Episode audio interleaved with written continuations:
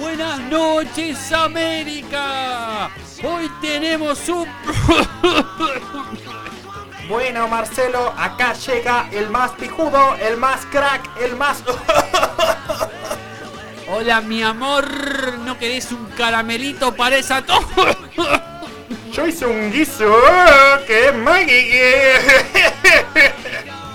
Acá trajo unos ñoquis, pero no son como los del Estado.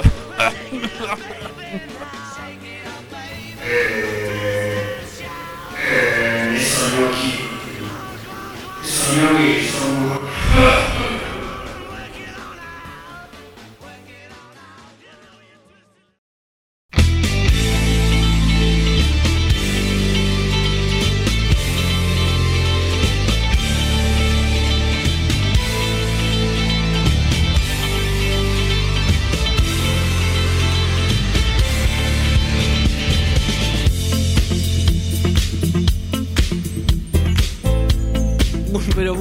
tardes, bienvenidos a Noticias Descafeinadas. Eh, una y nueve de la tarde.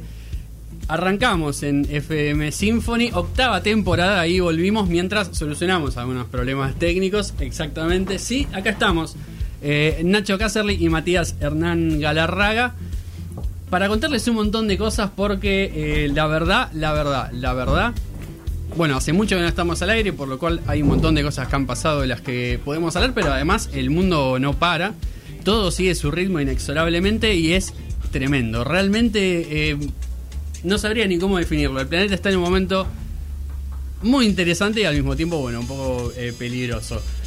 Como siempre, obviamente no vamos a hablarles solamente de lo que pasa en el mundo, de las noticias más políticas. Si quiere, también hay algunas cuestiones insólitas que pasaron esta semana eh, sobre todo acá en Argentina, nos queremos un país muy particular y en parte lo somos, van, ya van a ver por qué. Una diputada que se peleó con un periodista por una por un chiste, por un comentario mm, medio insólito también. Y em, bueno, la- las elecciones y la pandemia, una cuestión que va a traer una también historia muy particular eh, en estas eliminatorias que se están jugando justo este fin de semana. Además, eh, hay discos que cumplen años, hay eh, discos que queremos celebrar, lo hicimos durante todos estos años y lo vamos a seguir haciendo, obviamente, y no podía ser de otra banda, sino Daft Punk. Una rectificación de mi parte que me di cuenta muchos años después que tengo que hacer. Y, y bueno, y un disco que lo vale porque es un disco increíble. Estamos hablando de Discovery, que cumple el 20, 20 años. años, ¿no? 20 Exactamente. años. eh, como, como sí, la, como la gente esa que nace en los 2000 Sí, y vos no lo puedes creer, pero ya son adultos bastante grandes. totalmente. Bueno, ahí lo tenés. Eh, sí, disculpas a todos porque eh, tuvimos que hacerlo rápido y no tenía mis auriculares. Así que cosas que pasan en el primer programa.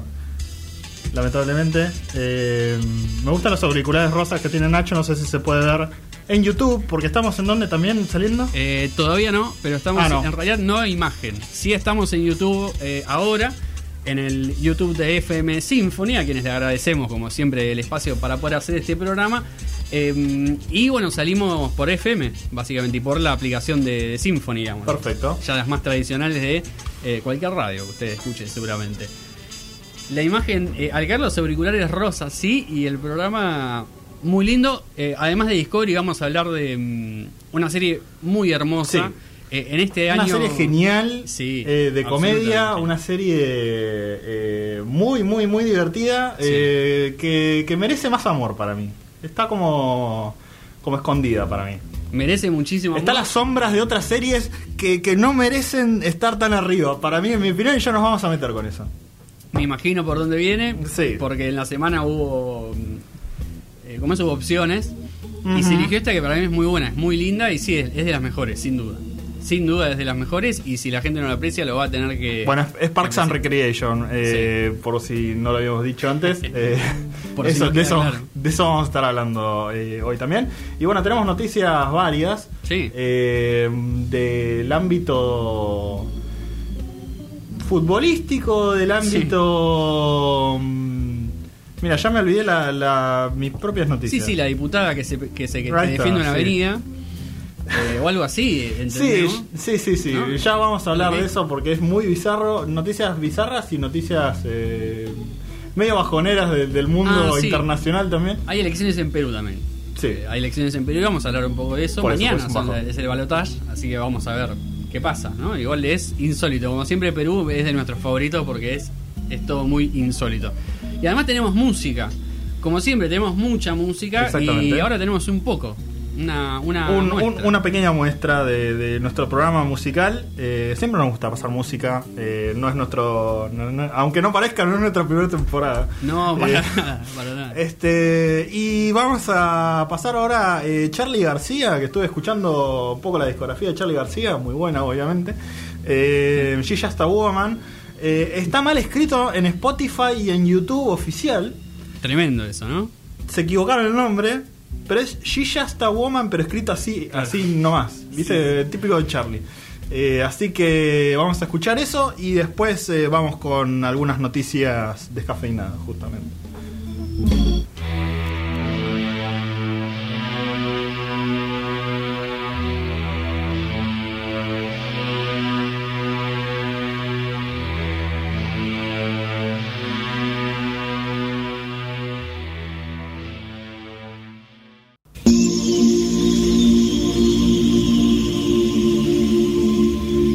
Llegué a mi nirvana todos los años.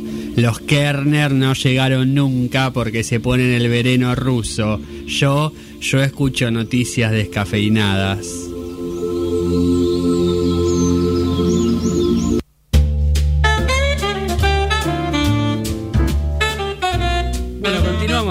Noticias descafeinadas, ahora sí con un poco más de orden. Sí. Eh, bueno, sí, fue a las corridas, es así, el- en la realidad. Eh, muy apretado el, el- el horario de Symphony, la verdad que, bueno, contento porque le está yendo bien. Y sí, no, no queremos que, que sea otra empresa que quiebre en este país.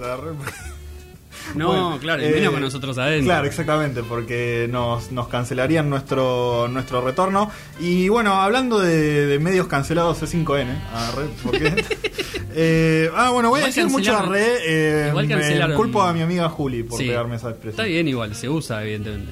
Sí. Porque eh, yo la tengo muy pegada también. Claro. Eh, cancelaron a alguien en, en C5. es verdad, es verdad. Cancelaron a alguien, pero no vamos a hablar de eso, no hoy. No, Quizá otro día. Vamos a hablar de otra cosa porque básicamente un, un conductor de C5N, Diego Iglesias, dijo esta semana, eh, la avenida del mal, la avenida del infierno, una avenida que de no existir, de seguro Argentina sería potencia, pero lamentablemente Córdoba todavía existe y nos encontramos en una situación difícil.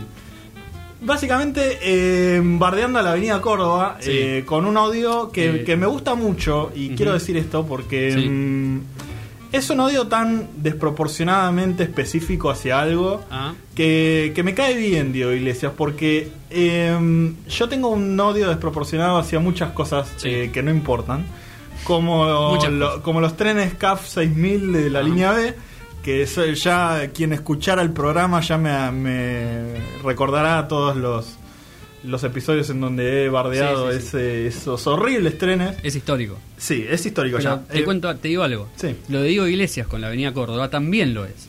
Porque él hace- los que escuchamos el programa de radio que hace Diego Iglesias en Radio con Vos sabemos, o sea, sus seguidores a esta altura casi, Claro. es que eh, lo hace todo el tiempo. Es Sí. un chiste recurrente que él tiene, sobre todo con la radio, porque lo hace llegar tarde ahí. Entonces es un odio eh, visceral, completamente visceral y un poco también en tono humorístico, obviamente. Claro, como para. eh, ¿Qué sé yo? Descomprimir un Claro, poco, descomprimir eh, un de- poco. todos sabemos que el tránsito en la ciudad es un Sí, desastre y bueno, sí, sí. hay algunas zonas No, más complicadas que y otras. Tiene razón, además. Sí. Y tiene razón, porque la Avenida Córdoba es una verga. Y lo sabe todo el mundo. Sí, sí, eh, basta, basta manejarse por ahí nada más. Sí, sí, sí. Eh, lo sabe todo el mundo menos Claro. la diputada del PRO, Sojer El Zucaria, que tiene un nombre muy particular, no sé, La verdad no, que sí. no sé, es un comentario, ¿no? Sí, sí. Eh, que, que malinterpretó los dichos de Diego Iglesias básicamente y pensó que estaba hablando de la provincia de Córdoba. Entonces di- dijo, o sea, interpretó, Claro.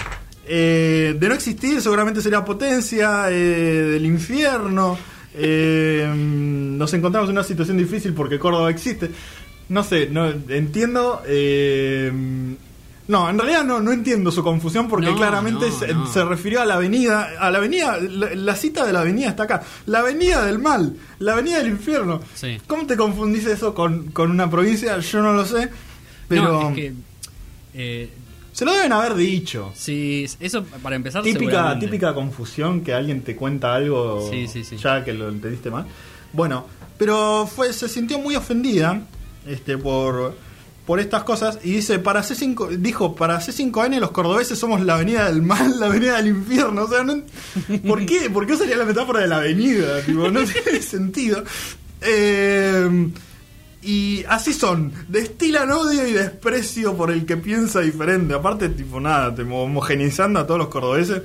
Eh, yo más cordobesa que nunca, decía eh, Sojer el Sí. Zucaria. Este, pero, eh, bueno, inmediatamente le llegaron las críticas. eh, porque, bueno, obviamente se trataba de un chiste sobre una avenida que quedaba muy claro. Y lo que me- más me causa gracia de todo esto es que no, no se disculpó ni. ni no, no solo no se disculpó, sino que, entre comillas, redobló la apuesta, según Sí, ella. sí. No sé qué es redoblar la apuesta contra una confusión.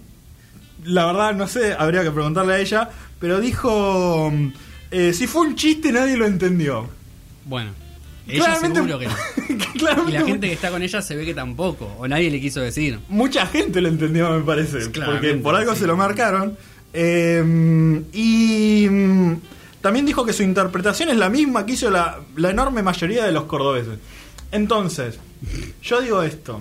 Si la mayoría, la enorme mayoría de los cordobeses eh, no entiende que se está refiriendo a una avenida, también son unos pelotudos. Y eso lo digo yo. Sí, sí, sí. Eh, No, nada, no, si, si quieren escribirnos, está en Twitter, arroba noticias sí. de Instagram, noticias descafeinadas. Para mí vendió un poco de humo ahí. Sí. Siempre, en realidad, en todo momento vendió un poco, mucho humo. No, ¿viste? Además de su indignación, que era genuina, ¿eh? Porque ella, va, o no sé. ¿Viste cuando alguien se equivoca y no quiere reconocer que Sí, está equivocado sí, y después sí, se mete más en el barro? Bueno, me parece que fue que fue esa la actitud. Eh, y hablando de equivocaciones, este mm, también se dio algo en el marco de- del partido que iban a jugar a Argentina y Chile. Bueno, lo jugaron Claro. y según entiendo no fue muy bueno. No, fue horrible. Ah, ok. hecho. Yo ya no, No, veo no, no. fútbol. eh, Lo bien que haces, la verdad. Sí. La verdad. A la que- selección, por lo menos. Eh, pero bueno, antes, en, en el entrenamiento que estaba haciendo Chile para prepararse con el- contra, contra Argentina, este, mm, pudieron apreciar una guerra aérea. No. ¿Cómo Una guerra aérea peor que, que Palestina-Israel. Sí. O sea, nosotros estamos en una guerra con Chile y no, no, no nos dimos cuenta. ¿Por qué? Porque mm, ellos vieron un dron Sí. encima de, mm, del campo de entrenamiento. Y los drones se pueden usar para muchas cosas. Sí. Y los de la selección chilena dijeron, son los argentinos que nos están espiando. Entonces mandaron un dron suyo a derribar al otro dron. Nah, tirarle piedra, sale, no sé. Eh, y lo recuperaron y hicieron mierda los dos. Sí. Eh, pero resulta que el dron era de una compañía eléctrica. Que estaban supervisando unos cables de alta tensión que estaban por ahí. O sea, le, le tiraron un dron al pobre de Nord chileno. eh, que no tenía nada que ver. Eh, bueno, son las cosas de la paranoia que al final nada, porque empataron, fue un desastre no, el partido. O sea, no, no hubo una táctica para, para chorear, digamos. No, la verdad que el partido fue horrible, no hubo táctica directamente. Claro. La verdad, aburridísimo. Eh, casi tan aburrido como está Donald Trump, seguramente. Sí. Eh, bueno, nos perdimos toda su caída, no, no, no pudimos estar al aire mientras pasaba, pero lo disfrutamos mucho, muchísimo. Sí, una alegría para todos, digamos. La verdad que sí, la verdad que sí, fue un momento muy lindo, fue un momento en el que pensamos que el mundo podía ser mejor, en muchos sentidos. Eh, bueno, De- al final no. Claro, al final no tanto. Eh, pero bueno, Donald Trump está ahí pasando sus días, vetado de las redes sociales, que es una de las Sí. grandes noticias. Sí, porque eh, le sacaron la plataforma de Twitter, Sí. de mm, su Facebook, Facebook, también. Instagram.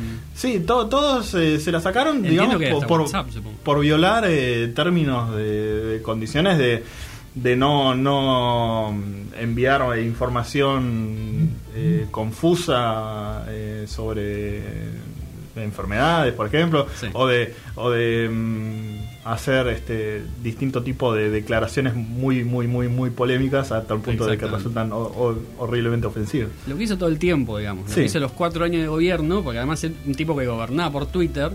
Entonces, bueno, eran importantes para él. Lo vetaron también después de lo que pasó con la toma de- del Capitolio, digamos. Sí. Cuando tenía que votarse a Biden, o sea, cuando se le terminaba el mandato efectivamente, que fue un momento de máxima tensión, digamos, en, en términos de violencia. Sí. Eh, y Trump estuvo atrás de eso y alentó eso desde las redes sociales y también se armó. También la realidad es, bueno, es una discusión muy larga que, que podemos encarar en otro momento, pero eh, hay muchísimos mensajes de esos todo el tiempo y de tipos, no digo tan influencias, tan influentes como Trump, pero sí muy influentes en la política, tienen cargos públicos, y, digamos, senadores.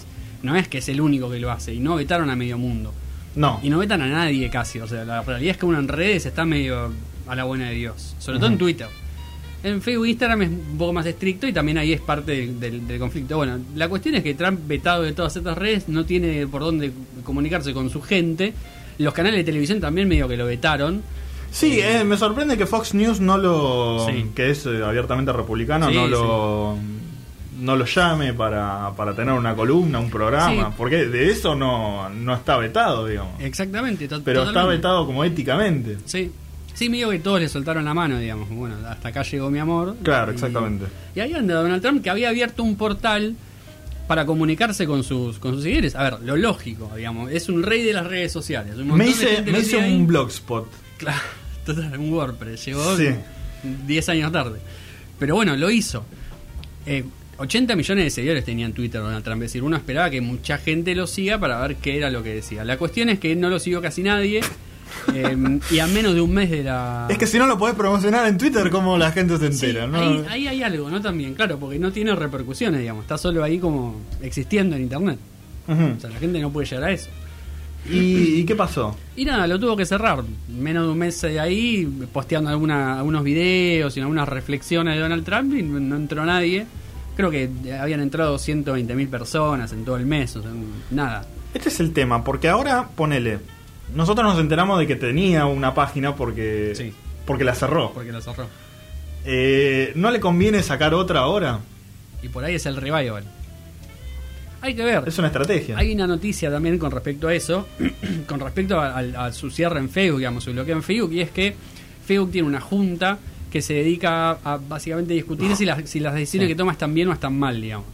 O sea, si ese bloqueo a Trump, medio preventivo, está bien o, o sea, hay que sostenerlo o hay que terminar. Me imagino cómo son las discusiones ahí. tipo, Sí, debe ¿Te ser- parece bien vos? ¿Lo sentís bien? Sí, ponele. Y viste cómo son las empresas ahora, Google y todo eso, ¿no? Como- Más Claro, relajada. Claro. Estas decisiones Se juntan ahí a jugar un ping-pongcito y, y lo, lo definen. exactamente, exactamente. Eh, lo que dijeron ahora es que son seis meses máximo de que puede estar bloqueado Trump y que después hay que tomar una decisión definitiva. Ajá. O sea, se le cierra para siempre o se lo deja volver. Ok. Así que bueno, veremos. Es ojo, ojo ahí, porque esto abre una puerta también a que cualquier mensaje que Facebook considere peligroso o, o que atenta contra el el bien de todos puede llegar a ser bloqueado, digamos, puede llegar a desaparecer de internet. Sí. En su gran mayoría, cosa que en estos tiempos sabemos que es importante. Eh, y bueno, también rápido hay elecciones en Perú mañana. eh, muy, muy fragmentado todo. La, la grieta de la que se habla en Argentina también existe en casi. Bueno, vemos hoy que en casi todo el mundo. Sí, es algo de los tiempos Claro, que, es algo que muy, nos sí. corresponde. Es algo muy coyuntural que en Perú está al máximo porque, porque hay muchísimos partidos muy que representan a muy poca gente y eso hace que el Congreso esté muy peleado y Perú se gobierna mediante el Congreso. Eh, Mañana hay elecciones para presidente, quedaron la izquierda, no digo radical, pero bueno, una, izquierda representada por Castillo y una derecha representada por Keiko Fujimori, la hija del Fujimori original, eh, nefasto presidente del Perú, de los peores presidentes democráticos o casi democráticos que se haya visto, eh, y una elección que está muy reñida. Hoy recién vi un boca de urna que estaban a una de, un, eh, 0,1 punto de diferencia. O sea, es ridículo, digamos. Sí, 40 se va a 40 definir peleado. el voto a voto. Sí. Sí, y eh, en un marco muy violento porque la semana pasada hubo un atentado, mataron a 16 personas, entre ellos varios nenes y nenas, y se le adjudicó primero a Sendero Luminoso, que era una organización guerrillera de los 80 y 90 eh, relacionada con la izquierda y relacionada con Castillo, sobre todo de parte de la derecha. Eh, Y bueno, eso llevó a la discusión también a este maniqueísmo de eh, comunismo o libertad, digamos, que lo dice Keiko Fujimori, mientras del otro lado insisten con él es eh, fujimoristas y anti-fujimoristas, y ahí empiezan a abrir la puerta a todo el mundo. Claro. Eh, y bueno, así están las cosas, veremos mañana, es incertidumbre absoluta. La realidad también es que lo más probable es que cambie muy poco porque el Congreso está recontra dividido y lo más probable es que lo veten y lo manden a la mierda cualquiera de los dos. Si las cosas no salen bien, sobre todo. Pero bueno, veremos eh, cómo se desarrollan las elecciones en Perú. Mientras tanto, nosotros vamos a escuchar un poco más de música. En este caso, a uno de los artistas del año para mí, por lo menos en lo que, en lo que viene pasando. Zetangana sacó disco, creo que en este 2021, estoy casi seguro, el madrileño. Muy buen disco, Zetangana alejado de sus raíces más hip tradicionales, acercándose a los ritmos más españoles. Eh, y en el mismo año, eh, unos meses después, sacó un Tiny Desk, que está muy bueno. Es raro ver un Tiny Desk en tiempo de COVID con tanta gente, hay que decirlo. Pero bueno, la verdad que le sonó muy bien, así que en ese sentido se lo celebramos. Eh, Zetangana haciendo demasiadas mujeres de su disco El Madrileño en el Tiny Desk Concert del NPRI. Eh, volvemos con uno de los mejores discos que vas a escuchar, si no lo escuchaste, en tu vida.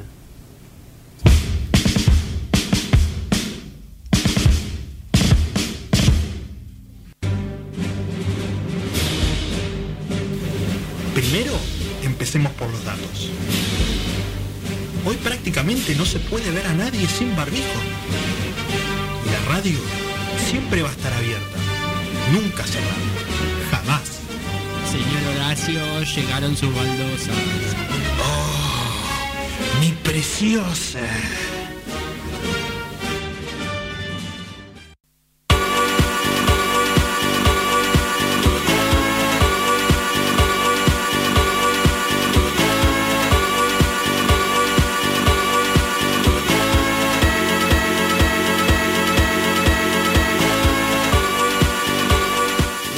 Te ganas de bailar. Sí, pero este es un hitazo de, representativo de los primeros años de los 2000, del- de, la Sí. primera década, digamos. Sí, sí. Sobre todo esos primeros cinco años. Discovery salió en 2001. Eh, qué gran año 2001. Eh, para todos. Sí. Eh, pero bueno, por lo menos tenemos este disco que Totalmente. agradecer. El segundo disco de Daft Punk, Sí. siguiendo a su primer disco Homework. Eh, que bueno, básicamente abandona un poco el, sonido de, mm, de house y de esta electrónica un poquito más eh, férrea a, a adaptar algo un poquito más de EDM, este, un poquito más trans, algo más eh, también rescatando esas influencias que tuvo Daft Punk, que, te- que es un amor de su vida y, y te das cuenta, Sí. sobre todo viendo el último disco que sacaron. Sí. Eh, eh, rescatando eh, música disco y RB soul de los 70 y los 80. Eh, se nota mucho acá porque agarran samples y esto es un disco que es la maravilla de los samples. Sí, sí, no. la verdad que es, es, es un laburo increíble que mm, pueden agarrar pequeños fragmentos de distintas eh, canciones de, de bandas, los modifican, les cambian el tempo, les, Es tremendo. los, los reorganizan y después eh, lo- le dan una estructura y eh, arman un tema que está, que está buenísimo. O sea, porque Sí, sí, sí. puedes hacer todo eso y que te quede un tema flojo, pero... Es que- eh, y, y no solo pasa con One More Time, pasa con todos los, los temas de este disco. Entonces, es ahí está el talento eh, del que tanto se habla del disco, Claro. que no es que es un disco eh, cumbre de, de la música electrónica. Sí. Que no, no, no, si te gusta la música electrónica, tenés que escuchar este disco porque es eh, críticamente alabado por el laburo metido, ¿Sabes qué metido en él. me llamó mucho la atención que leyendo un poco sobre algunas reseñas y demás, algunos decían que cuando salió eh, fue muy criticado por la, por la crítica profesional y por la y por el público, digamos. El público más general, no eh, al que, al que le gustaba funk, digamos. Como que en su momento fue muy poco valorado. Ah, mira vos. Lo que pasa es que con el tiempo, claro, uno ve las influencias que tiene la cantidad de bandas que después de esto empiezan a sonar así. Sí. Y decís, bueno, no hay mucha discusión. Es verdad, bueno, Daft Punk es muy influencial en, Tremendo. en sus discos. Este, habíamos hablado en la radio en un momento sobre Random Access Memories cuando Sí. había salido el disco. este, mm, recuerdo que vos no estaba muy Sí, impresionado en su sí, momento. Sí, sí, sabes que yo, no- yo tenía recuerdos muy Vos difusos. ser uno, uno de ellos, uno de esos críticos. Totalmente. Yo, era, yo tenía recuerdos muy difusos sobre qué opinaba en ese momento. Porque después yo tengo toda una idea sobre el disco que lo hablamos un montón de veces ya. Entonces Sí. no me acordaba bien. Y hace poco buscando en YouTube lo encontré y dije que no me gustaba. Incluso dije, dije que no me gustaba con argumentos que denotaban que no lo había escuchado siquiera.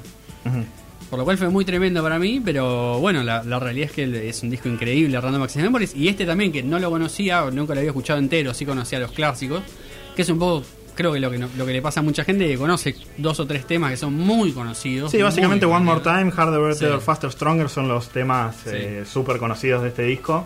Eh, pero es, es un disco que, que sobresale por fuera de esos, eh, de esos hits. Absolutamente. Este, tiene eh, el disco no, si bien tiene algunos temas más, más tranquilos, este mm, no, no decae en, un momento. No, Es- es- no. Son simplemente como unos momentos de, de respiro. Sí. Eh, Bueno, me llamó la atención eh, ver que es un disco conceptual.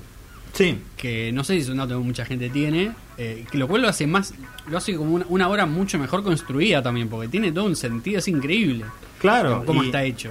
Eh, estuvo anclado con un proyecto de, Sí. mm, de una película de anime. Yo no entendí, porque había dos páginas que decían lo contrario. Una decía que eh, la película había venido antes y que el disco se había inspirado, y otra decía que era, digamos, el, el host de, de la película. Eh, para mí es la, la segunda, este, por cómo por cómo está armado, eh, tiene un sentido Claro. eh, que vaya con, con, con la música. Este, por la, la película básicamente Sí, trata de. Bueno, es una película de anime que dura la- más o menos la, la duración del disco.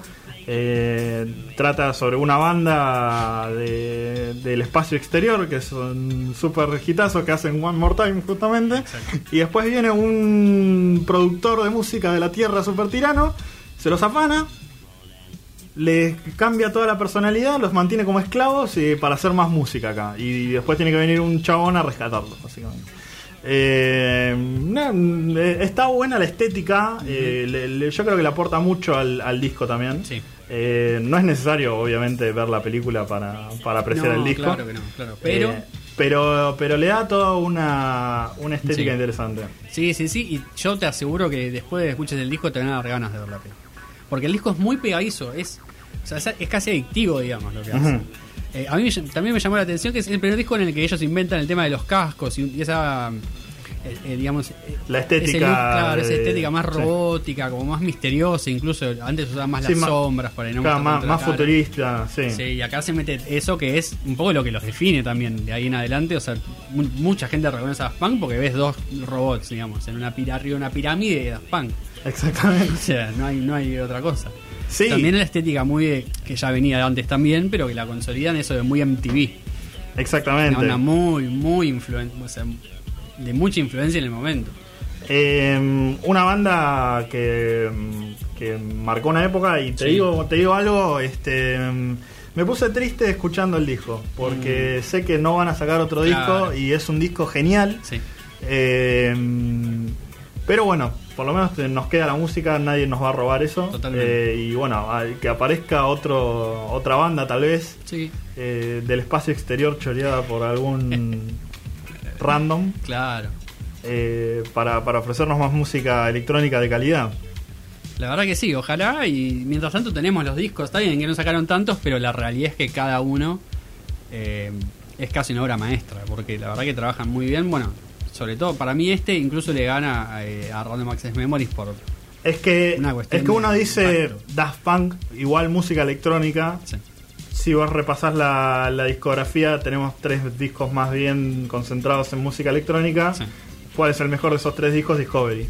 Claramente. Eh, entonces, Sí. porque Random Access Memories hace un giro 360 Sí, y van directamente a la fuente de su inspiración y hacen cosas más analógicas. Eh, pero el disco de trabajo de, de música electrónica es este. Totalmente. Eh, definitivamente. Totalmente. Y para disfrutar un poco más de lo que es Daft Punk y de lo que es Discovery, recomendamos muchísimo. Lo escuchan en todos lados. Bueno, YouTube y Spotify. Y no te vamos a pasar One More. Time para que lo escuches. No. Vamos a pasarte otro tema. Por supuesto que no, porque nos gusta meternos en el clímax de los discos. Y si One More Time es la que abre, nosotros tenemos que entrar por ahí pero el disco tiene mucho más y sobre todo una canción eh, casi al final del disco, creo, una, una de las últimas Sí, la canciones. anteúltima canción. Ahí va, eh, Face to Face, temón de Daft Punk. Eh, disfruten de Discovery, búsquenlo, vean la peli ATR con Daft Punk que se retiró y hay que, Hay que homenajearlo, sí. Exactamente.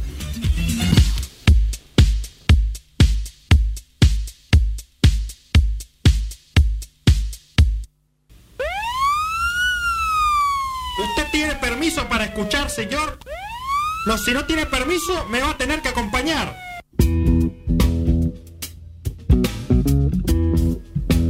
Cuando ya nos quedan un poco más de 10 minutos para las 14 y para el fin de, de primer Noticias Descafeinadas de 2021, te vamos a recomendar una serie. Porque lo- si algo aprendimos durante 2020, y bueno, este 2021 es un poco la continuidad, es que las series nos pueden salvar la vida. Eh, y para mí es el caso de esta, una, una serie que transmite alegría, una serie que, Sí. según una amiga nuestra, puede ser la definición de felicidad. Y a mí me parece muy atinado. Sí. Porque lo es, porque es muy alegre todo el tiempo, pero no te cansa. No, No es fácil. eh, bueno, estamos hablando de Parks and Sí. Recreation, este, un spin-off originalmente de la Ajá. serie de Office.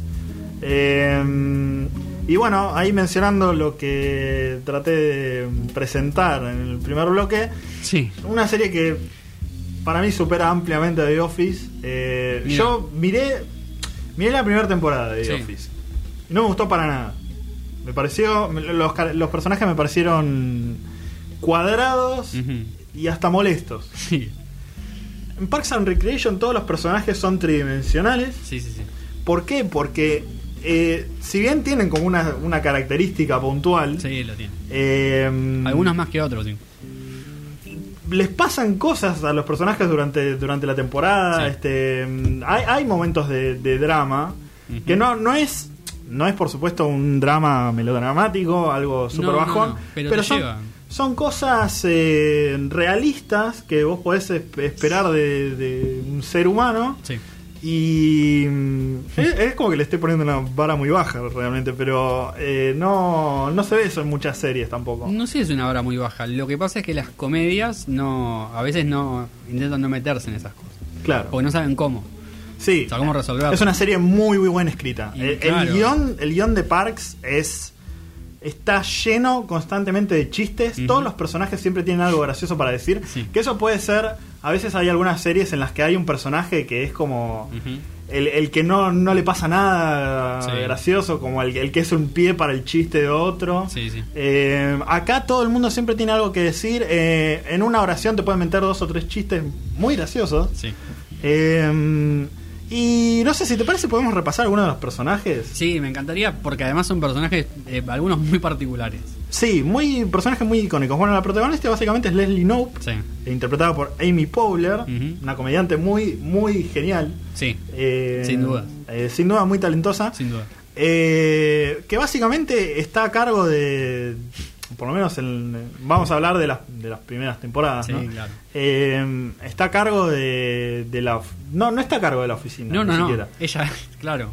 Ella es una empleada de, de la oficina de esto, de Parks and Recreation, digamos, de, La- de la parques oficina de recreaciones, de, la que se ocupa el de espacio público. Exactamente, sí, las plazas, pueblo, el claro. esparcimiento, esas Exacto. cosas. Ella Eh, es la subdirectora, técnicamente. que es eh, muy apasionada por el trabajo gubernamental Sí. a tal punto en el que exuda felicidad y pasión Sí, sí. por, por su trabajo eh, y mm, eso nada transcurre a- hace derivar en, en cosas muy graciosas sobre todo en contrastando con otros personajes Claro. por ejemplo a Ron Swanson El mejor personaje de la serie. Por, Por- lejos. ¿Por qué? Porque es un personaje que odia al gobierno. Exactamente. Que. Muy mm, tradicional, Sí, eh, muy correcto, al mismo tiempo muy adusto, digamos, como medio terco, muy, muy poco abierto al diálogo y a, cam- y a cambiar su idea, que es muy clara, digamos, y que es, es la mejor, según él. Eh, y que al mismo tiempo, bueno, tiene, un- tiene un desarrollo también muy lindo eh, con la protagonista y, y con el resto del equipo, digamos. Sí, porque no hay. mm, no hay no hay odio, no hay no hay No, no, no. conflictos, es simplemente es hay, hay conflictos de, de intereses, digamos, claro, claro, pero- pero mm, pero lo- lo- lo- realmente la oficina trabaja como un equipo, Sí. Eh, más allá del del bully a, a Jerry que no, Sí. no no me copa mucho, Raro. pero todavía- pero todavía- lamentablemente es muy gracioso. Sí, sí, sí, es súper efectivo, súper efectivo. Además, no siempre, en algunos momentos tiene unas reivindicaciones pequeñas, obviamente, pero bueno. Sí, siempre te van a dar por eso. Nunca es nunca Sí. es unidimensional. Siempre No, no. siempre hay vueltas y giros Sí. en las cosas que van a hacer. Lo que me parece muy lindo de la, de la primera temporada, digamos, y de cómo te engancha la historia, es la historia en sí, digamos, porque eh, Amy Poehler está con, bueno, con, con Ron Swanson y con el resto de la oficina, que, que son, sobre todo, el, mira, no quiero decir, porque iba a decir eh, el, el origen del, del actor, pero tengo miedo que me cancelen ahora. Honestamente. No, no, no sé de qué vas a hablar, Y pero bueno. no lo, bueno, no lo voy a encontrar. Bueno, de- de- del actor indio, digamos, o amerindio, no sé cómo lo cómo Eh, sí, este. mm, Se me fue el nombre lo, tengo acá. Este, Aziz Ansari, eh, que hace de Tom. Así Ansari, gracias. Gran actor, además, no lo quiero ningunear, no, Sí. es que- no me acuerdo el nombre. Que es un gran actor y que también a mí me parece un complemento un poco de. Es como una tercera pata muy necesaria eh, para que la Es, historia es arranque. otro aspecto de, de positividad, digamos. Pero eso es como una cosa muy egocéntrica. Sí, más personal. Eh, y- ventajero. y también muy denso con con, con llamar la atención y Sí. con ser el, el protagonista El siempre con proyectos nuevos este que no tienen mucho sentido pero Sí. Un emprendedor. Sí. ¿no? Un, un emprendedor bien intencionado. O sea, quiere sacar ventaja, pero no es malo. No eh, No, no es mala persona, digamos. Se arrepiente también. sí y mm, también tenemos a mm, eh, Oh, sí. a la a la gran Sí. A dos grandes personajes que hay que mencionar, este al personaje de April interpretado por Audrey Plaza, que Audrey es una Plaza. chica que básicamente es, es como diabólica en el sentido de, de que tiene una cara de orto permanente. Odia estar ahí. Sí, Lo odia. Es como, como la más joven del equipo y, y no, no, no tiene ganas de, de nada, Sí. básicamente. Básicamente. Eh, se contrasta bien con otro personaje que es muy de mucha positividad, mucha alegría, mucha inocencia. Sí. Yo le digo que es como un perro labrador. Es el señor Pinado. E- Exactamente. Sin duda. Eh, que es el personaje de Andy, interpretado Sí. por Chris Pratt, que después trascendió a la fama ya. Eh, se- exactamente, Se, sí, convirtió en una estrella de Hollywood. Eh, ah, ahí está. Bueno, eh, nos, nos visita gente, no sé si quieren quieren dejar algún comentario, ¿no? Bueno, está bien. No, O no. sea, eh, entra, eh, nos, nos felicita gente por nuestro claro. primer eh, primera temporada. Eh, mandamos un saludo que pidió a- Sí, claro. al Colo Maldonado. Qué grande el Golo. Escuchando desde Madrid, que Sí. de- son como 5 horas más tarde, está bien, igual a las 6 de la tarde, casi 7. Eh, debe estar, debe ser de día todavía, porque allá es primavera, casi verano, así que bien por él, disfrutando ahí de, de Europa. Después se van sumando otros personajes, pero bueno, no, no vamos a, a dar demasiada información. Pero No, no, esos son los, los principales. Lo que a mí me gusta mucho eso de la, de la primera temporada es cómo eh, Chris Pratt aparece en la historia, digamos, y, y cuál es la relación con la que todo empieza, digamos, porque él es un es un tipo que se lastimó, eh, no me acuerdo si por un pozo o algo. que Sí, había ah, un pozo en un parque, sí. Y, y Leslie decide que ese proyecto de arreglar ese pozo va a ser lo que le va a catapultar, digamos, en el, A la fama del gobierno, sí. claro. Porque ella, ella tiene pretensiones, obviamente, de llegar a la presidencia, digamos, y demás. O sea, ama mucho el servicio público. Sí. Eh, y ahí es donde lo conoce a Chris Pratt y la conoce a la novia, la- o a la mujer, creo. ¿no? Eh, es la, la, la, la novia en claro. ese momento. Ah, ahí está. Eh, que es eh, Jones, la hija de del productor de Michael Jackson. Estoy ¿En- muy mal con en los serio? nombres. Sí, sí, sí. Para, para, ahí, ahí te, te confirmo. Eh, Rashida Jones. Rashida Ann Jones, Perkins. exactamente. Ahí está, Ann Perkins, que es la hi- Rashida Jones es la hija de eh, Quincy Jones, el, el productor de Michael Jackson. Wow, no lo puedo creer. Eh, Sí, y además es una gran actriz, es muy graciosa eh, y hacen un complemento muy lindo ahí en, en la serie con Leslie. Justamente se hacen muy amigas, Sí. eh, mientras Chris Pratt está ahí como revoloteando por, también por la oficina, haciendo parte de la dinámica. Exactamente. Lo que, lo que es bueno de esta serie es que, mm, por ahí a diferencia de The Office, no están restringidos a un ambiente. Claro. Porque al ser al tener que ver con el gobierno, te da muchísimas situaciones, porque Sí. es una sitcom, ¿no? Una Sí, sitcom sí, es sí. una situación de comedia. Exactamente. Un, una, un- mientras más amplio, mejor. O sea, es un- eh, mientras más espectro tengas para abarcar, eh, mejor. Y, y- y se dan muchas situaciones a lo largo de la serie que, Sin duda. que este contexto del, de- del gobierno eh, te permite hacer. También muchas críticas a cómo funciona el Sí. gobierno. eh, a- sí, sí.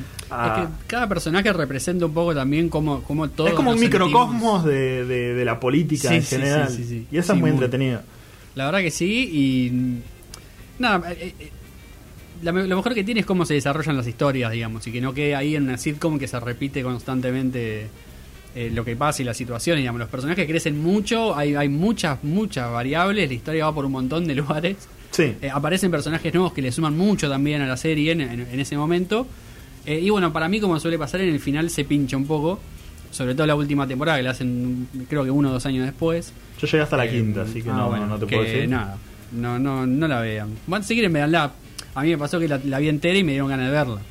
Porque tiene eso, Igual la serie en la primera temporada es genial ya. Que Sí, eso no, eso no, no. es algo que puedo decir de The Office, porque me dicen The Office, no, bueno, pero seguí, eh, mirá Sí. la tercera.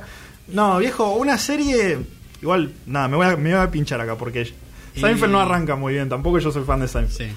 Pero la verdad que una serie que arranque bien desde el vamos y mantenga esa calidad es, es raro de ver y, Sí, sí, y, sí, sí.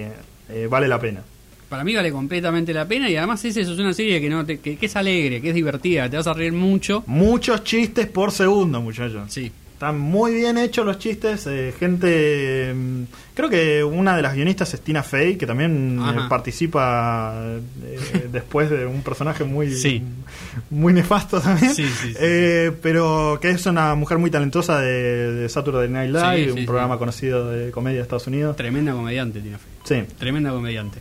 Eh, bueno, les dejamos la recomendación de Parks and Recreation y eh, nos vamos, nos tenemos que ir porque son las 2 de la tarde y llegamos al final. Pero sí, la semana que viene, sábado, eh, una de la tarde, 1 y 5.